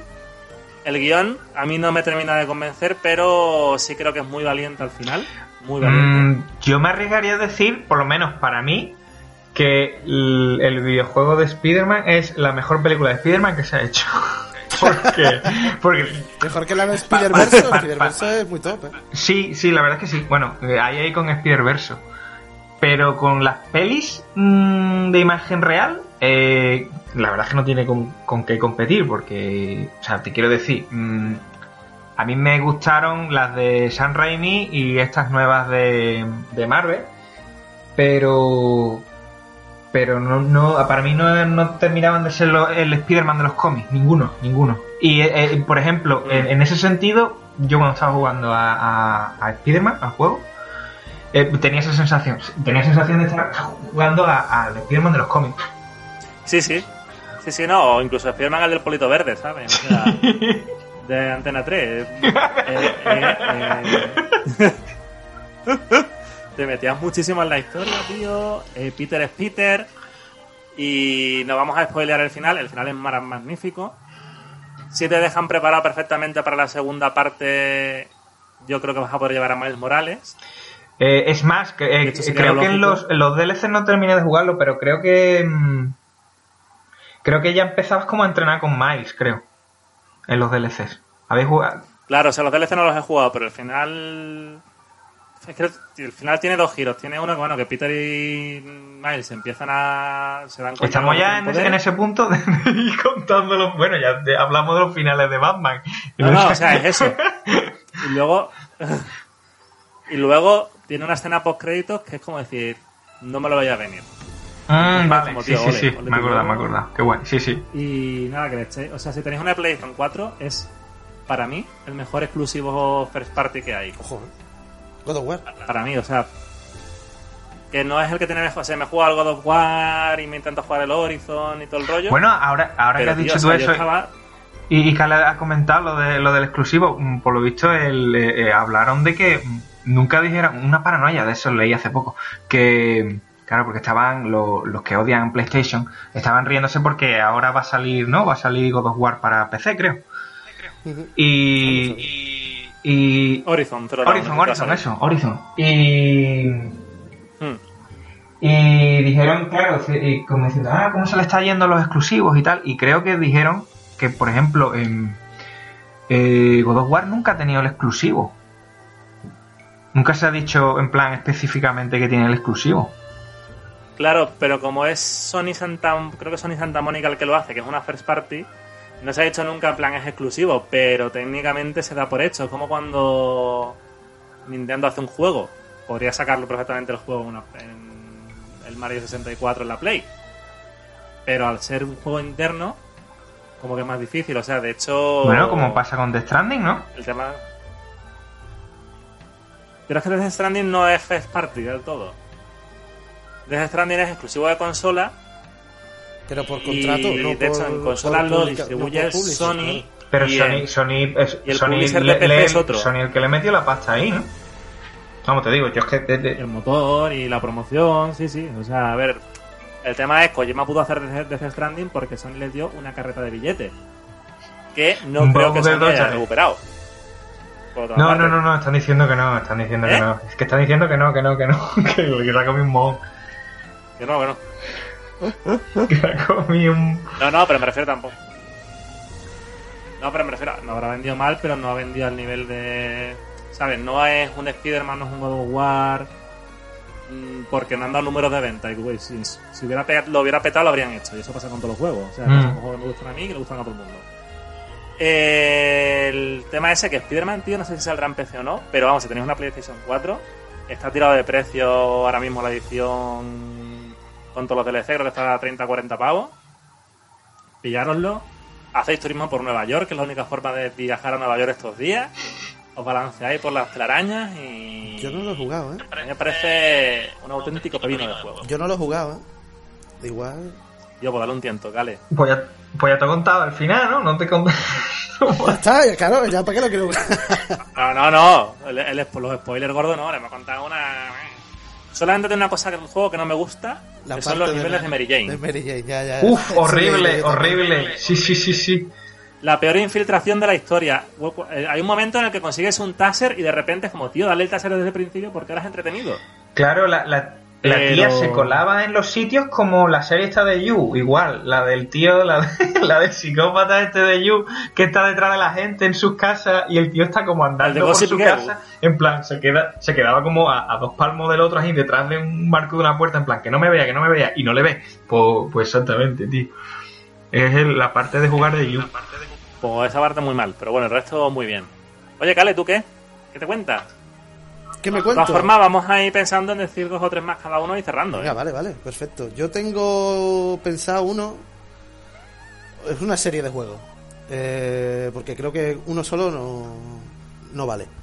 Y ya que no hemos hablado de este género, vamos a hablar de First Person, de first person Shooter, de juego de tiro. de tontería. ¿De qué estás diciendo? Fíjate un Juego de tiro. De shooter. Juego de tiro, coño. Eso no es nada. Juego de tiro. ¿Cómo, se llamaba, tío? El, el, el- el- Hostia, ¿Cómo se llamaba el juego este del cibercafé, tío? Call of Duty. El counter. Conte. No, el counter, el counter strike. No, no, no, no, no, no, no. Que también, ¿eh? Si El el Conte está guay. ¿eh? Eh, no, no, Bioshock, Bioshock, Bioshock, Bioshock, Bioshock, Bioshock, Bioshock. Bioshock, Bioshock Bioshock, Bioshock. Levin, Levin. Bioshock es una maravilla. El 1 es una obra maestra. El 2 mm, continúa me en mucho. el mismo universo, pero pero bueno, no es para mí no es tan divertido como el primero. Y el Infinite y los DLC cierran el círculo y lo hacen una obra maestra de los videojuegos que yo creo que el que no haya jugado lo tiene que jugar. Es una un juego de tiro en, en un mundo submarino en el que la gente se ha vuelto más areta eh, porque se han inyectado mucha droga y tú llegas allí y a ver qué pasa y te van guiando eh, por el mundo submarino matando gente loca con poderes locos es muy divertido y ahora que Vive fondo, debajo del mar. es muy divertido es que no se puede definir de otra manera tampoco quiero spoilear la sorpresa pero bueno el que ahora han sacado una versión remaster y si no lo habéis jugado, jugadlo porque es una obra maestra. Y podéis jugar el 2, y que es una experiencia muy divertida también con el, en el mismo universo. Y el Infinite eh, cierra el círculo. En vez de ser submarino, es en una ciudad en el, en el aire y hay portales a otras dimensiones y viajes en el tiempo y muy loco todo. Yo no me he jugado ningún Bioshock. El 2 me venía en la 360 cuando me la compré. En el paquete del game de esto. Venga, eh, esto hay dos juegos. Pero se lo presté a un primo mío y no jugué nunca. Ahora, el 3 en Infinite no me lo he llegado a jugar. Pero cuando yo me. eh, el primer año que trabajé aquí en Madrid, vivía en casa de un colega, yo vivía en su sofá de Ocupa. Y cuando llegaba de currar, él estaba jugando, me spoileó entero el Last of Us 1 y el Bioshock Infinite. Y no he jugado, pero tengo que decir que el, el guion del Bioshock Infinite es maravilloso. Maravilloso. Y el 1 más todavía. Y el, todo el pack completo es ya... eh, El 1 no lo sé, pero eh, el- El 1 es muy top. Yo tengo una historia con el Infinite, el Toño ya la sabe ya. que yo empecé a... Me dijo Toño, va, juega el Bioshock Infinito, porque Toño tiene un problema mental con el Bioshock Infinito. Sí, o sea, creo, creo que soy la persona que en consola tiene más habilidad con ese juego. O sea, no he conocido a nadie que, que, que juegue mejor a ese juego que yo. O sea, me lo he pasado en, en el... Creo que tiene, como cuatro niveles de dificultad. Pues en el último nivel me lo he pasado tres veces. Y en consola, que jugaba un shooter en consola... te- te- Tengo un problema mental, sí, sí. con el- con el Pues yo cogí el Bioshock Infinite y en una tarde me llegué al final del juego y le digo, mira por dónde voy, Toño, le envié una foto, iba por el final del juego en una tarde, o sea, enganchadísimo. Sí, sí, sí, en, en un día se lo pasó el colega. Sí, sí, sí, sí, sí, brutal. Eh, enchufado todo el día ahí al ordenador. Bioshock. La saga Bioshock, top. Claro. Perfecto. Bueno, voy a decir yo otra. Tú que has dicho Venga. Bioshock, de la misma época, y además que la nombra ante Pablo, eh, Last of Us. Porque estamos ahora de pandemia y, y, tiene, y, y pega, y pega porque posiblemente el, colo- el coronavirus derive en algo parecido. Que, El nombre es champiñón. que, que decir de las sofás, bueno, para empezar que creo que a, que a ti Pablo te la pela, como bien dijiste en Twitter ¿Por qué no tienes, Mogollón. el otro por qué día. no tienes alma?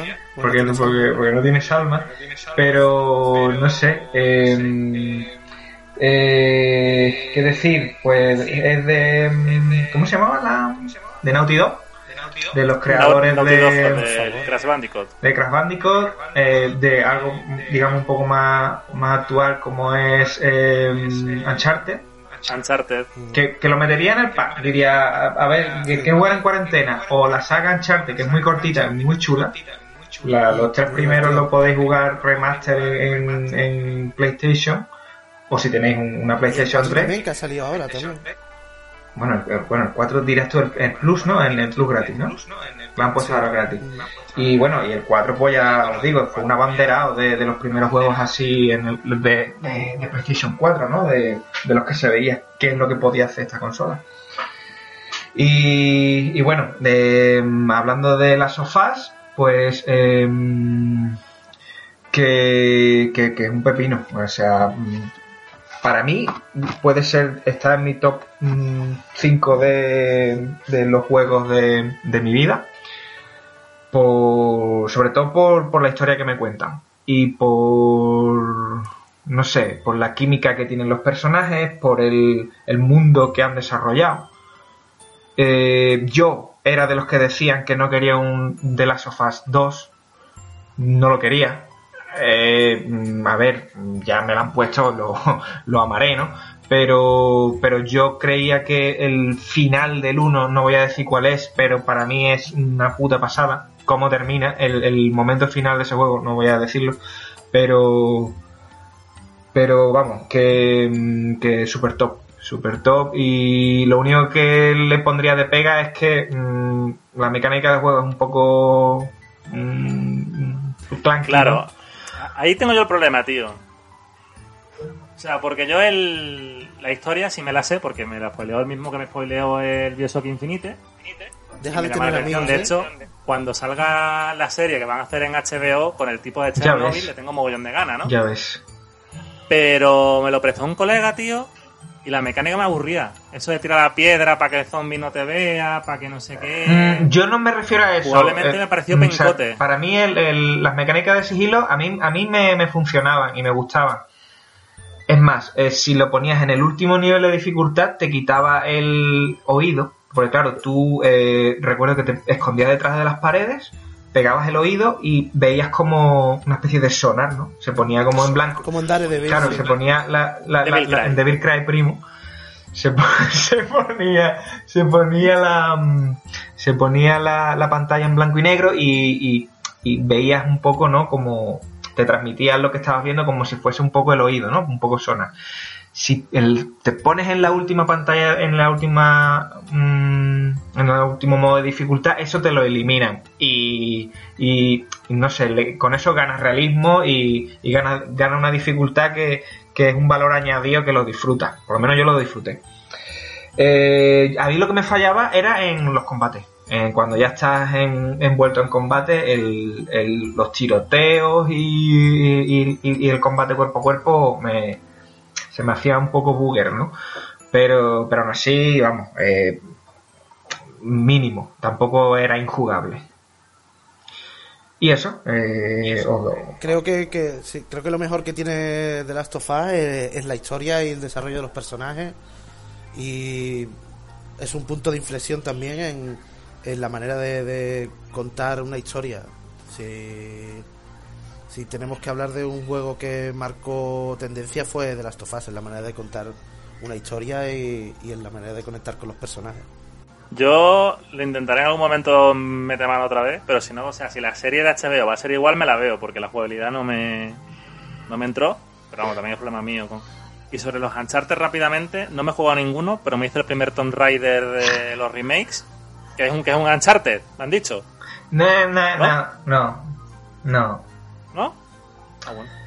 A ver, mm, Bueno, pues el, el nuevo Tomb Raider mm, bebe mucho, bebe mucho del Uncharted y básicamente, bueno, el, el nuevo Tomb Raider es parecido al Uncharted, pero el Uncharted tiene un, un ritmo diferente. El nuevo Tomb Raider lo inten- intentaron, digamos, eh, basarse en, en, en- en esa acción frenética que tiene Uncharted, combinándolo, ¿no? Con, con, con lo que siempre ha sido el Tomb Raider, ¿no? El resolver lo- El lo- los puzzles y, y lo- los obstáculos que, que te vienen por delante. Y entonces digamos que el, si comparamos los dos, el, el, el, Unchart- el Tomb Raider sería como el Uncharted, pero mm, prestándole demasiada atención a las partes de exploración de, del Uncharted que no eran tantas. Ujú. Bueno, pues entonces solo podés jugar al Uncharted en Play, porque digo yo, bueno, pues si no puedes jugar al Uncharted, porque te juega el Tomb Raider, pero no es lo mismo. Ya está muy bueno. Vale, eh, voy yo, luego dos más cada uno y vamos cerrando. Eh, yo voy a recomendar eh, Red Dead Redemption 1 y Red Dead Redemption 2. El Red Dead Redemption 1 a día de hoy se puede jugar solo en PlayStation 3 y Xbox 360. Pero en Pablo, Xbox One piensa, es pi- retrocompatible. piensa que tienes que recomendar, tienes que recomendar uno que te dé tiempo, ¿eh? En la cuarentena, no, los dos no creo que te dé tiempo, tío. Eh, Hombre, sí, sí, si te pones ahí a hierro, sí, pero vamos. Eh, rápidamente, nunca me han gustado los GTA, me parecen un coñazo de juego, el mundo me importa una mierda, pero me flipa el oeste. Y entonces dije yo, bueno, a ver si los chavales estos han sabido hacer algo medio decente. Me, eh, le regalé a mi hermano el Red Dead 1, o sea, el Red Dead Redemption, no el Red Dead Revolver. Y al principio empecé a jugar y digo, tío, esto es un coñazo llevando vaca, vaca para allá, el tío este con la cara rajada, que le han pegado un botellazo, qué carajo es, John Marston.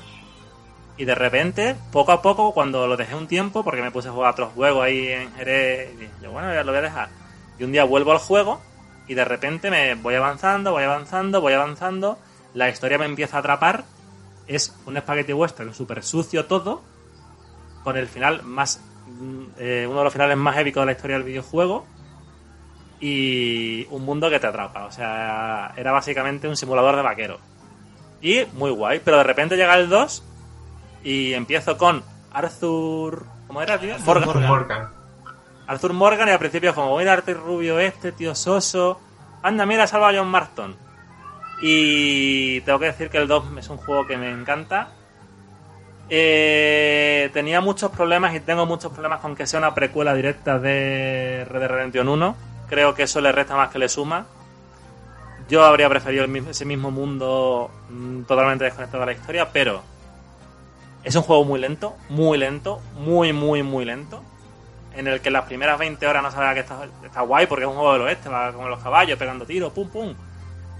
Pero a mitad de historia principal de Arthur Morgan pegas un giro que te cambia completamente, te explota el cerebro. Y de repente eh, empieza a pegarle patadas en el cerebro de la boca al uno en todos lados. A nivel guion. O sea, y me flipa el uno, ¿no? Pero de repente es como, tío, Arthur Morgan, eh, ¿cómo se llamaba la chica? No, no me acuerdo. Sadie, Sadie. Sadie Adler.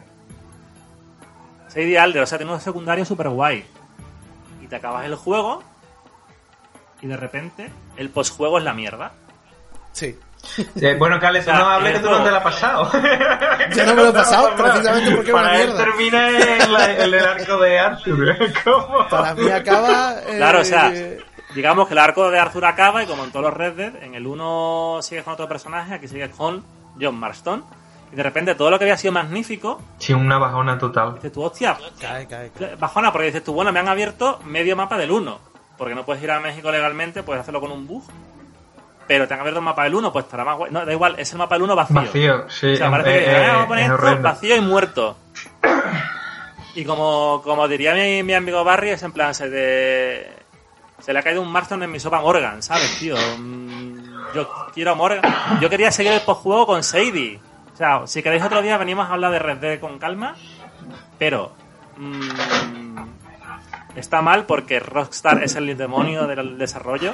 Son unos explotadores criminales. Que, no, ¿no? O sea, yo tengo colegas que, que aguantaron ahí dos semanas. Eh, peor que ya. No, no sé yo, ¿eh? Yo tengo, gente, yo tengo amigos míos que han trabajado en EA. Tío, que sí, que conozco gente que está trabajando en las dos empresas. Y, y- pero bueno, es que es absurdo, tío. Es mm, perderte, perderte. O sea, yo cuando me acabé el juego, me fui a explorar y me encontré un geyser en medio de las montañas, tío. Así por cabalgar, y yo ya está, tío. O sea, me quedo aquí viviendo en el oeste. Y como me fui para el western, pues el mejor juego de western de la historia. Punto. Sí. Bueno, Cale, ¿te queda alguno a ti, tío? Sí, sí, sí, sí. Bueno, yo, para hablar de juegos, me puedo tirar aquí toda la tarde. Ah, ya Eh, día voy otro. a hablar de uno de móvil, que está también en PC. Y que para una tardecita. Son dos juegos. Y para una tardecita está muy bien. Es Reigns. Es No un me juego. ¿Eh? Que no me suena, que no me suena. Es un juego también publicado por Devolver eh, Digital. Y es un juego muy simple. Solo tienes movimiento a la derecha y a la izquierda. Es como, eh, y eres un rey que puede, por un pacto que ha hecho con el demonio, puede reencargarse, reencarnarse en otro, en, en sus sucesores reyes. Sucesor. Y está ambientado en, medieval y van la- las, cartas te van contando una historia. Y pasas a la derecha o a la izquierda según lo que quieras. A lo mejor tienes consejeros y te dicen, bueno, pues ha llegado un emisario del pueblo de al lado. Le das para la derecha si quieres recibirlo o a, la izquierda si lo quieres desechar.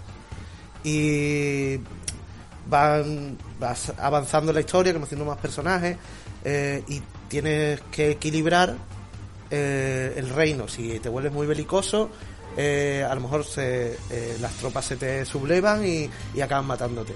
Si no apoyas al pueblo, el pueblo muere de hambre y no tienes nadie que, que are los campos y, se muere, se acaba tu reino. O si eh, apoyas mucho a la religión, mm, el Papa toma el poder y te quitan del reino y mueres. Eh, tienes que ir equilibrando el juego y a medida que vas avanzando van pasando cosas y van dese- desenredando la trama. Y tiene dos, partes, eh, Reigns 1 y Reigns 2. Es muy divertido, ¿eh? Para una tarde te lo vas echando y cuando no te das cuenta has echado 4 o 5 horas tontas diciendo, hostia, qué divertido. Y el, juego, ya te digo, no pide nada y si queréis mirarlo, eh, echarle un ojo. Eh, porque, ya te digo, a mí me encantó, en dos tardes te lo fulmina y si te lo quieres completar a tope, eh, es muy facilón, y, y- pero muy, muy, muy divertido. Yo creo que todo lo que hace Devolver, hasta lo que hasta ahora, es muy grande. De ese también había uno que Además tiene era. la mejor conferencia. De ese también había uno que era como de. mm, de un tío que viajaba en el futuro, ¿no? Y que de. de, de eso de pasar tarjetita para la izquierda o para la derecha. Y que. va- Vamos, yo lo jugué en el móvil. Y que. Y que tú te eras como un gobernante y, y, y algo de eso. Pues sí, pues sí. Está guay, está guay.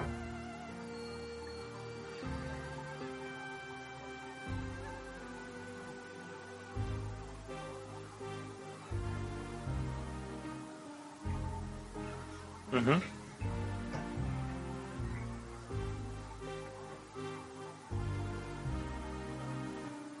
guay. Bueno, Toño, Eh, bueno, yo me voy quedando un poco seco y os voy a os voy a no, decir... no, vamos, a decir, vamos a decir este y uno más y vamos a ir cerrando, tío. Sí, yo creo que yo creo que con uno más, o sea, a ver, juegos podemos decir todo lo que hemos jugado en nuestra vida y que nos han gustado, ¿no? Pero pero así pensado específicamente para digamos para echarte la temporadita esta. mm, no sé, eh, el Pillars of Eternity por, Pilares de horas. Eh, no sé, lo podía empezar ahora. Y, y yo qué sé, y para cuando termine la, la cuarentena, que supongo que será dentro de dos meses, ya, ya, ya habrá, ya habrá terminado, no, que no lo dude. Que mm, a ver, eh, eh, Pirates of Eternity es un juego de rol de vista isométrica, eh, muy parecido a, a lo que fueron los Baldur Gates. Muchos dicen que es como su secuela espiritual. Está desarrollada por la que dijimos antes, por Obsidian, y se nota, porque tiene un. porque se, se le nota ahí la. no sé, el, el- amor por hacer algo bien hecho. Y si os gusta el tema de, de RPG puro y duro, estilo Dungeons and Dragons, eh, Pirates of Eternity, os hablo del 1, el 2 no lo he jugado, pero supongo que será igual o mejor, no sé. Eh, a mí me gustó mucho. Eh, me chirría un poco el, el sistema de juego, básicamente, porque como los que estamos acostumbrados a jugar este tipo de juegos, estamos acostumbrados al Baldur Gates o en su defecto, ser muy, muy roleros y jugar a, a, a- a Dungeons and Dragons, cuando te encuentras con un sistema como el que desarrollaron para, que se agradece porque es original, pero, pero tenía un- los números que ahí te contaban, a mí no me cuadraron muy bien. Y, por lo que he estado viendo por ahí también, y, cuando eché un vistazo a las guías, la gente tiraba mucho de guía porque ahí creo que la cagaron un poquillo, no era muy intuitivo, no consiguieron hacerlo muy intuitivo. Pero bueno, eh, un, un mundo muy rico, eh, tiene mucho lore, la verdad es que el juego tenía por detrás, se notaba que mm, te- tenía una construcción de, de lo que era eh, un mundo en el que en el que basar el juego, que no, no le habían echado ni una ni dos horas, sino que, que se notaba que, que se habían preocupado en desarrollarlo. Y, y eso, em, si queréis un RPG intenso, en el que básicamente, mm, aparte de desarrollar mm, la historia principal, desarrollan la, la historia de, de todos los personajes, porque juegas con, con un equipo de, de varios personajes a la vez. Eh, nada, em, a por ello y jugarlo, que tendréis la oportunidad eso, pues de, de vivir una aventura épica, de tener vuestro propio bastión, con tendrás tu castillito, no sé, todo lo que al final son este tipo de, de juegos de rol. Este, este juego es de la gente que hacía los Baldurs antes, ¿no? ¿O no? Eh, los Baldur eran Eh, Black Isle. Black Isle. Ah, vale, Pero yo vale, no sé, yo- No, me- me- vamos, me estoy tirando, Igual hay me estoy gente- tirando a la piscina yo también. Igual hay gente, pero vamos, ahí no me quiero meter porque tampoco. Yo sé que eran Black Isle lo de lo de Baldur Gate. Supongo que sí, que habrá algunos que, que, que se pasaron a, a, a Obsidian, ¿no? Sí, el... Uno de los desarrolladores, Chris Abellone, eh, trabajó en el Fallout 2 y en el Baldur's Gate Dark Alliance. O sea, no y en los Neverwinter y tal en algunos, o sea que... No es todo el equipo, pero sí había gente metida de... Me sonaba a mí de cuando salió el Kickstarter de esto. Claro, bueno, y eso también nombrarlo que, que, que bueno, que, que eso es para, para mencionarlo, que coño, que se desarrolló en Kickstarter, que, que, Sí, sí, que sí. eso es curioso. No, bueno, Además- el Kickstarter y usando Unity, ¿sabes? Que- Sí, no, tiene el motor es Unity, sí, sí, sí, sí. sí. Eh, eh, que Eh, Yo trabajo con yo trabajo con Unity para juego de móvil, ¿sabes? y sacar un juego así pintón en Unity no es tan fácil. claro, porque tú, No es el tú, tú, el, el- el que estás tocando, los que estás tocando ahora, ¿cómo son? ¿Cómo son? Eh, A ver, resultó no, Never- 2D, son 2D. Claro, son 2D. Yo he trabajado en Unity, puedes hacer cosas guay. De hecho, tengo. Conozco gente que trabaja en Unity, pero. O sea, trabaja en la empresa, tal. Pero para consola no, no se utiliza tanto porque menos. luce menos. A ver, en principio, tú te quieres, que se vea bonito y no tienes mucho presupuesto, vas a tirar de Unreal, que hay 2.000 herramientas más y de potencia bruta te va a ser más sencillo. O sea que mucho mérito lo del Pile Pillars of Eternity. ¿eh? Sí, sí, sí, sí. Además le han dado en el Pillars, el- las personas que han que han puesto pasta en el Kickstarter están reconocidos dentro del juego con Ah, sí, sí, sí. historias, Está- eh, tienen son personajes son personajes del mundo que tienen su propia historia y su propio lore dentro del juego. Eh, está- tiene mucho cariño y, y- y mucho amor puesto en el juego, está muy Sí, claro, eh, eh, te tenía un sistema en el que, claro, se- a lo mejor si tú habías contribuido así de forma normal, las lápidas que ibas encontrando en el juego tenían los nombres, ¿no? De, de lo que tú querías poner. Pero ya si, si una recompensa mayor era que si, hombre, si habías puesto ahí una cantidad considerable, te encontrabas eh, ciertos personajes, ciertos NPCs por, por medio del camino, que te, tenían su propio diseño, o sea, cada eran, eran NPCs con su propio um, diseño y tal, y eh, te contaban una historia y te decían, pues este es el guerrero mm, mm, Toño, y el guerrero Toño fue en un, un príncipe que tal, te, te contaban una milonga, pero bueno, era el guerrero Toño, coño, y tú cuando estabas jugando dices, mira, ahí estoy yo, ¿sabes? Ahí estoy yo. Eso es un detalle, Cuando se hacen esas cosas de manera bien y no intrusiva, está guay, tío. como el de Mega Man. Que entonces, ¿qué digo? ¿Digo, digo yo el último o, o se Sí. que no...? No sé, Pues yo voy a recomendar la saga Shenmue entera, venga. ¡Ah! ¡Ah! Ahora está guardando ahí para el final. No, hombre, pues a ver, el... Tampoco os voy a dar mucho la brasa porque he hablado de este juego ya 287 veces. E incluso en programas de cine meto la... de repente empiezo a hablar de él porque sí. El juego sale, el 1 y el 2 salieron originalmente en Dreamcast, el 2 salió en Xbox 1. Eh, la remasterización, que no es una remasterización, el port ha salido en PlayStation 4, Xbox One y PC. Eh, pues, ¿Qué os puedo contar yo que nos había contado? Que es el, el Shenmue uno de mis juegos favoritos de la historia.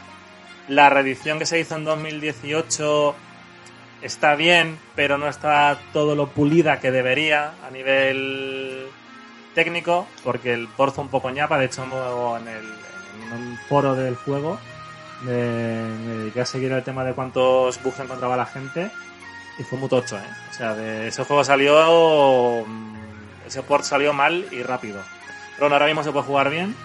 Eh, ¿Qué se mueve? Mm, es un juego. Es el padre de los mm, juegos mundo abierto. Es la historia de Ryo Hazuki, que es un chaval japonés al que matan a su padre y se quiere vengar. Y a lo largo de tres juegos, por ahora, si era que deberían acabarlo en el quinto supuestamente, Uf, uf. eh, vas avanzando. ¿Qué? Ah, que no, por favor. Qué cabrón. Pero vamos, tienes que ir investigando, hablando con la gente, eh, mejorando tus artes marciales, en una historia súper épica, pero en un mundo muy vivo, que no se ha igualado nunca. Y vamos, el 1 y el 2 están ahora mismo este mes de abril, es verdad. El 1 y el 2 están rebajados a- en la PlayStation Store y suelen estar también rebajados en Steam de vez en cuando, por 12 pavos lo podéis conseguir. Son fácil unas 40 horas de juego mínimo que es historia del videojuego. Y luego también recomiendo el 3 del que hice el programa hace poco, que es un es otro proyecto de Kickstarter que tiene, a mí me gustó mucho, pero tiene más costuras que el 1 y el 2. Se nota que no tienes detrás a, a Sega en la cúspide de la evolución del videojuego de los 90 metiendo El pináculo de la a evolución. 200 personas Es detrás. el pináculo. El de- pináculo de la evolución. Me, alegra que conozcáis esa referencia. Eh, no, pero el tema es ese, es decir, eh, el juego está- me gusta mucho, os, os recomiendo que escuchéis el programa, que le sacamos más lo bueno y lo malo que tiene. La historia no avanza demasiado, pero no soy nada objetivo, pero a mí es un juego que me atrapa. Eh, yo me pasé cortando, me pasaba los días cortando leña. O sea, yo me levantaba, digo "Ah, que son las 8 de la mañana del juego. Pum, pum, ah, adiós, Chenhua. Me iba a andar, me ponía a cortar leña, me ponía a entrenar, me ponía a avanzar un poquito la historia, a pescar. La gente parecía que estaba viva. O sea, me refiero a los NPC no son así, mm, ¿sabes? El típico NPC del Assassin's Creed de, uh, mm, salta un muñeco, uh, buenos días, pero, Pablo, habano". ¿estás hablando desde la objetividad? ¿De la? Desde la objetividad estaba hablando. ¿Me, me está diciendo que parecen vivos los muñecos? El doblaje, es verdad que No, hay a que ver, decir que el doblaje muñecos- es maravilloso, ¿eh? A ver, la el tema de los profundidad de actuación que tiene. Me estoy refiriendo a que los NPC... no me he emocionado tanto. que- que los NPC no son tristes, como decía un colega el otro día en el programa, no son tristes depósitos de unos y cero que van de una a la izquierda a la derecha, que tienen una función dentro del mundo. El doblaje en inglés es una mierda, juégalo en japonés. Primera recomendación. El doblaje en inglés, mal. Y los muñecos, a ver, mm, da palo que dan 6 millones más los que han sacado por otro lado, tío. Con 12 millones de euros no haces un sandbox. O sea, hacer un videojuego es muy caro, ¿eh? Ya, hecho, pero, entonces, entonces tampoco estará tan conseguido, ¿no? El, el mundo abierto. Dice, el mejor mundo abierto de la historia de la humanidad del universo. ¿Ha dicho eso? A mí es el, que más me, gusta. A mí es el que más me gusta, pero el problema del juego es que se ve que se quedaron sin presupuesto y el último, lo que tenía que ser la, última parte, la acabaron fusionando con la segunda mitad del juego y queda un poco de aquella manera, pero bueno, ¿Qué volvieron a hacer? Como en el 2, ¿no? Yo habría preferido. Sí, sí, sí. En el 2 hay un momento en el que tú terminas una parte en Hong Kong que es como súper en alto. Que yo lo hubiese dejado Le ahí. dijeron a Yu Que yo lo hubiese dejado ahí. Claro. Y le dijeron, oye, ve cerrando que dejamos de hacer consola y esto hay que sacarlo que hay que recuperar lo que se pueda. Y metieron ese epílogo que luego, si lo hubieran dejado como principio del 3, el 3 sería mucho más completo como juego. Pero aquí de repente iban a ser tres ciudades, al final solo son dos. Entonces lo que iban a meter en la tercera ciudad metieron parte en la segunda y queda todo un poco atropellado al final, ¿no? En plan de ¡ah! Y al final te quedas un poco bueno. Pues no es decepcionante para nada, porque la primera mitad del juego es maravillosa. Pero sí que te deja con ganas de que cuando hagan el 4 y el 5, que yo creo que se acabarán haciendo, los hagan con una idea súper Sí, seguirá- seguirá vivo. ¿Seguirá vivo para cuando Eso lo no lo sé, porque a lo, a lo mejor seguimos en cuarentena cuando salga. tío. Dentro de 20 años. Sí. No, no creo que, o sea, no creo que sea tanto porque no, no ha generado pérdidas el juego. O sea, el publisher a Deep Silver ya dijo en una, la matriz es eh, en el THQ Nordic, ya dijo que no, o sea, no dijo que lo había petado, pero dijo que había sido como mm, que no había tenido, que había sido, había generado, recuperado gastos mínimos, ¿sabes? Que, que bueno, que no es el pepino del juego, es un juego nicho, no se ha publicitado bien, pero tío, yo, está- yo he sido muy feliz jugando ese juego. Si te gusta, ahora eso sí, si vas a jugar al 3, juega primero los dos primeros. Si no te gustan los dos primeros, pasa al 3. ¿Crees que merece la pena hacer un juego como Shenmue 3 hoy en día? Sí, también creo que el problema no es tanto del juego en sí ni de las mecánicas, que tampoco están tan desfasados. O sea, deja de ser al final bastante mezclar un acción RPG japonés con una aventura gráfica, porque es mucho de Que investigar. no tiene nada de- input lag ni nada. Está, está estupendo el combate hecho. Claro, el combate está bien. El combate a mí me gusta, no es el de Virtua Fighter, pero bueno. Eh, entretenido. Pero sí, yo creo que sí. Lo que pasa es que sí creo que es un tema que tenía que haberse pensado mejor. Es decir, si te metes en un Kickstarter, tienes que tener muy en cuenta la escalabilidad del proyecto.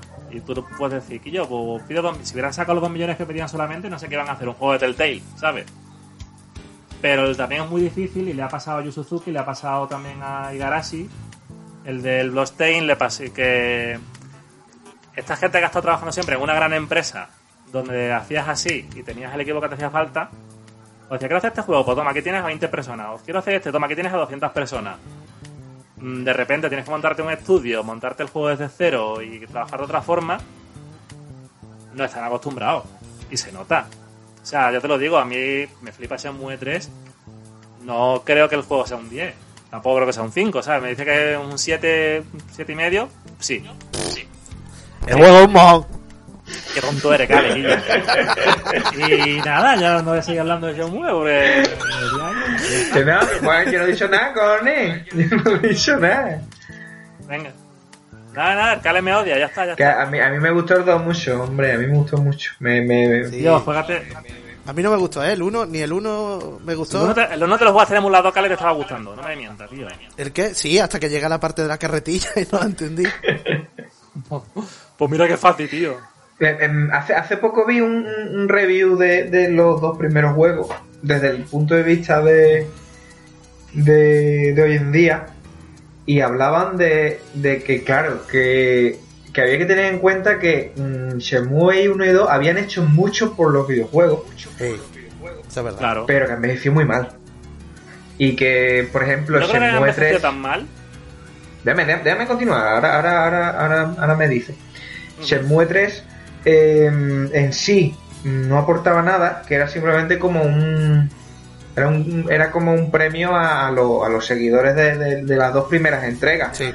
Pero que, Sí. que salvo para sus para su fan de nicho, mm, de ahí no lo puedes sacar. Porque las dos primeras entregas mm, eran una revolución. O sea, tú lo ves a día de hoy y, y esa revolución que, te, que, que se estaba desarrollando en los dos primeros juegos, a día de hoy mm, eh, son, No son, son mecánicas, Mm. o sea, pero lo que te quiero decir, lo que el 1 y el 2 metieron en el mundo de los videojuegos, lo que podías hacer en el Shenmue 1 y en el Shenmue 2, sobre todo en el 1, son cosas que ahora mismo están muy integradas en, el- en los videojuegos y que mm, casi todos los juegos tienen mecánicas de ese tipo, como el de el de esa person- personalización de entrar en tu propia casa, de ir rebuscando en los cajones, de, de, de- darle de comer al gato, de dentro de mm, no sé, yo qué sé, hablamos de que hablamos antes de David Kay, cuando eh, No, pero es que David Cates es, es declarado, o sea, no ha ocultado nunca que se inspira en Yu Suzuki. Claro, pero por, por eso te quiero decir. Pero. Pero claro, si tú me estás. eh, si tú eres el precursor de, unas mecánicas y, el, y la tercera obra la haces, sea por X o por B, la haces mm, casi mm, de, mm, con, con las mismas características técnicas que el 1 en 2020, eso no le entra a nadie, tío. Eso no le entran a los a los A ver, a el- los, a los, a los hard gamers, tío, que, que, le- que les molaban el 1 y el 2. Pero si a mi primo pequeño que, que se está metiendo a lo mejor en el mundo de los videojuegos, tú le pones ese juego y, y dices, ¿qué coño me estás poniendo por delante, sabes? Claro, tampoco creo que Duty, tuviera, tuviera nunca pretensiones de llegarle a todo el mundo. Y también entiendo que no es un juego al que haya que exigirle que invente la rueda, ¿sabes? O sea, cuando salió el 3 anunciado... Ya le, el inven- ya, le 3, inven- ya le inventó, que es un homenaje a sí Claro, mismo. claro. Pero Claro, que bueno, claro. que, que- que yo lo que quiero Claro. decir que, que no sale del nicho. Que es que si, si el 3 es. No, no. eh, mm, no, va a sonar feo, pero no lo es. Es más de lo mismo. Eh, no sé, eh, Mm. a ver, yo no soy fan de la saga. No, claro, pero no, si no, a mí sí. me ofrecen algo después de estar, ¿cuánto estaba? 20, 30 años esperando a que saliese la nueva entrega, yo estaba flipando, Eh, ¿verdad? 19, ¿no? Si me das más de lo 18, mismo. Desde el 2, 18. ¿Desde el 2 hace cuánto? No, Perdón. no, pero a mí me parece... 18, desde, desde que, desde que sale el 2 al 3 pasan 18 años. No, pero a ver, si yo lo 20 entiendo, de hecho, a mí lo que me gusta del juego, a mí lo que me gusta del juego precisamente es que me siento como, como en casa. O sea, yo estaba vi- viviendo en mi cabeza, tío, jugar a un juego de Drinkas que se había perdido y lo habían sacado con los gráficos pintados encima. Ahí lo tienes, tío. Y no necesitaba más.